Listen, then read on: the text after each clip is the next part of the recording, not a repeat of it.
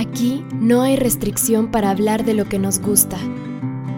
Podemos expresarnos y reflexionar sobre lo que nos rodea. Aquí defendemos nuestros derechos y damos espacio para escuchar a las otras, otros y otres. Sin toque de queda. Este es un podcast del Grupo Multidisciplinario para la Defensa de los Derechos Sexuales y Reproductivos en Guatemala. Comenzamos.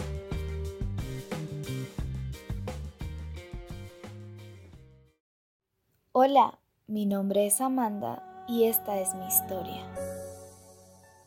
Me casé con Carlos porque era el amor de mi vida, un sueño hecho realidad, o al menos eso pensaba yo.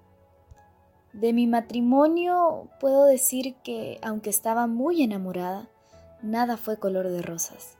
Carlos nunca fue el príncipe azul que yo esperaba y que los gritos, las quejas, las burlas y la actitud agresiva y desamorada de Carlos tornaron mi vida color gris.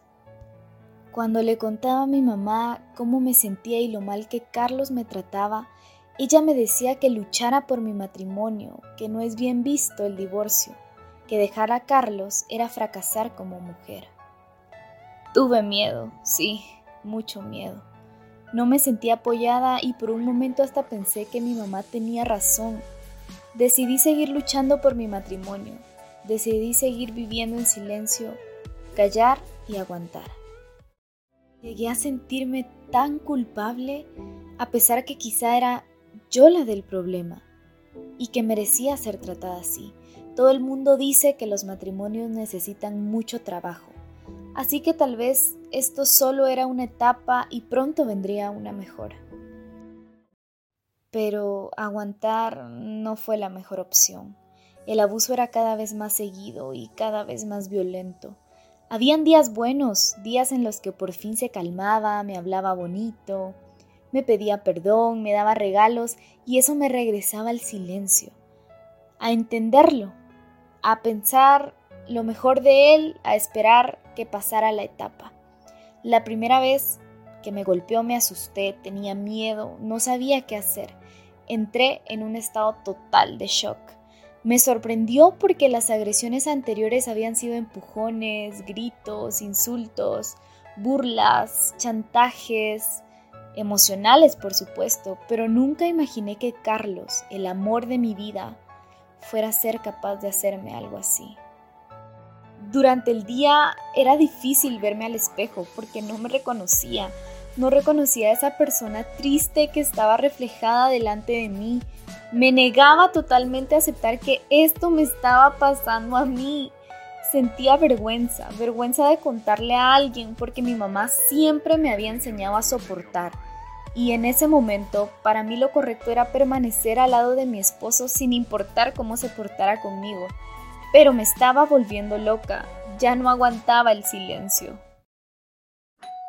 Mi mejor amiga Sandra llegó un día a visitarme. Yo sabía que a él no le caía bien, pero la dejé pasar de cualquier forma ya que él no estaba en la casa. Sandra se asustó al ver mi cara lastimada. Mi semblante no era el de una persona feliz.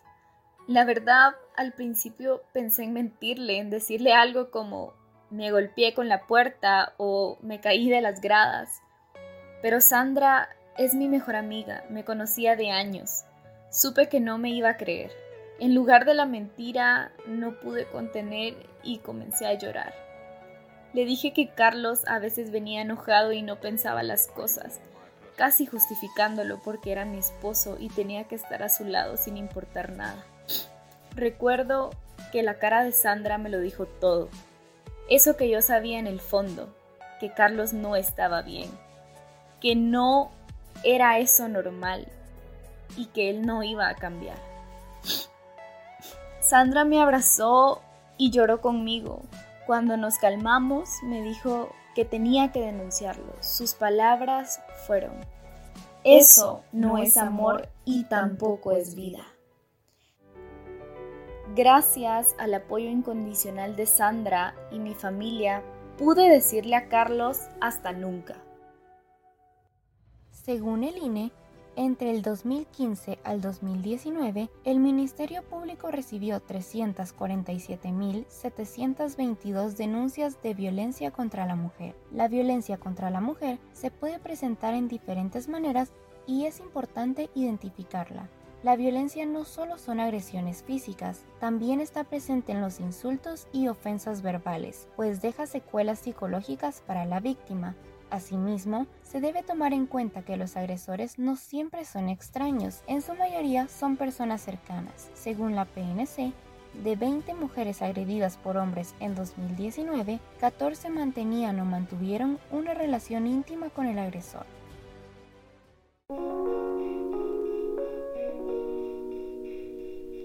Este es un material realizado por estudiantes de Ciencias de la Comunicación de la Universidad Rafael Landívar para el Grupo Multidisciplinario para la Defensa de los Derechos Sexuales y Reproductivos, en el marco del Día Internacional de la Eliminación de la Violencia contra la Mujer.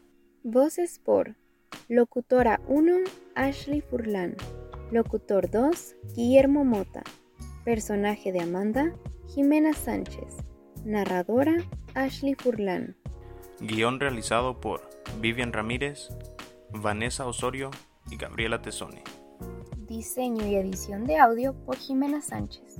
Producido por Jimena Sánchez, Ashley Furlan, Vivian Ramírez, Vanessa Osorio, Gabriela Tesone y Guillermo Mota. Edición de contenido por Ashley Furlan, Edgar Zamora y Jocelyn Velázquez. Encuentra más información sobre el trabajo y contenidos del grupo multidisciplinario en las redes sociales buscándonos como Grupo Multi GT.